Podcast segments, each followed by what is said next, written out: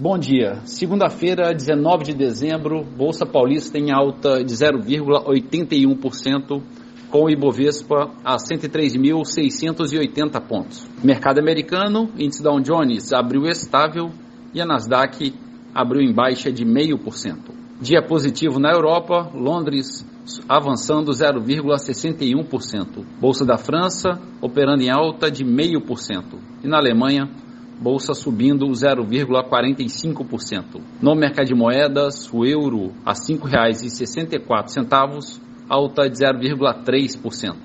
Dólar comercial a R$ 5,33, avançando 0,2%.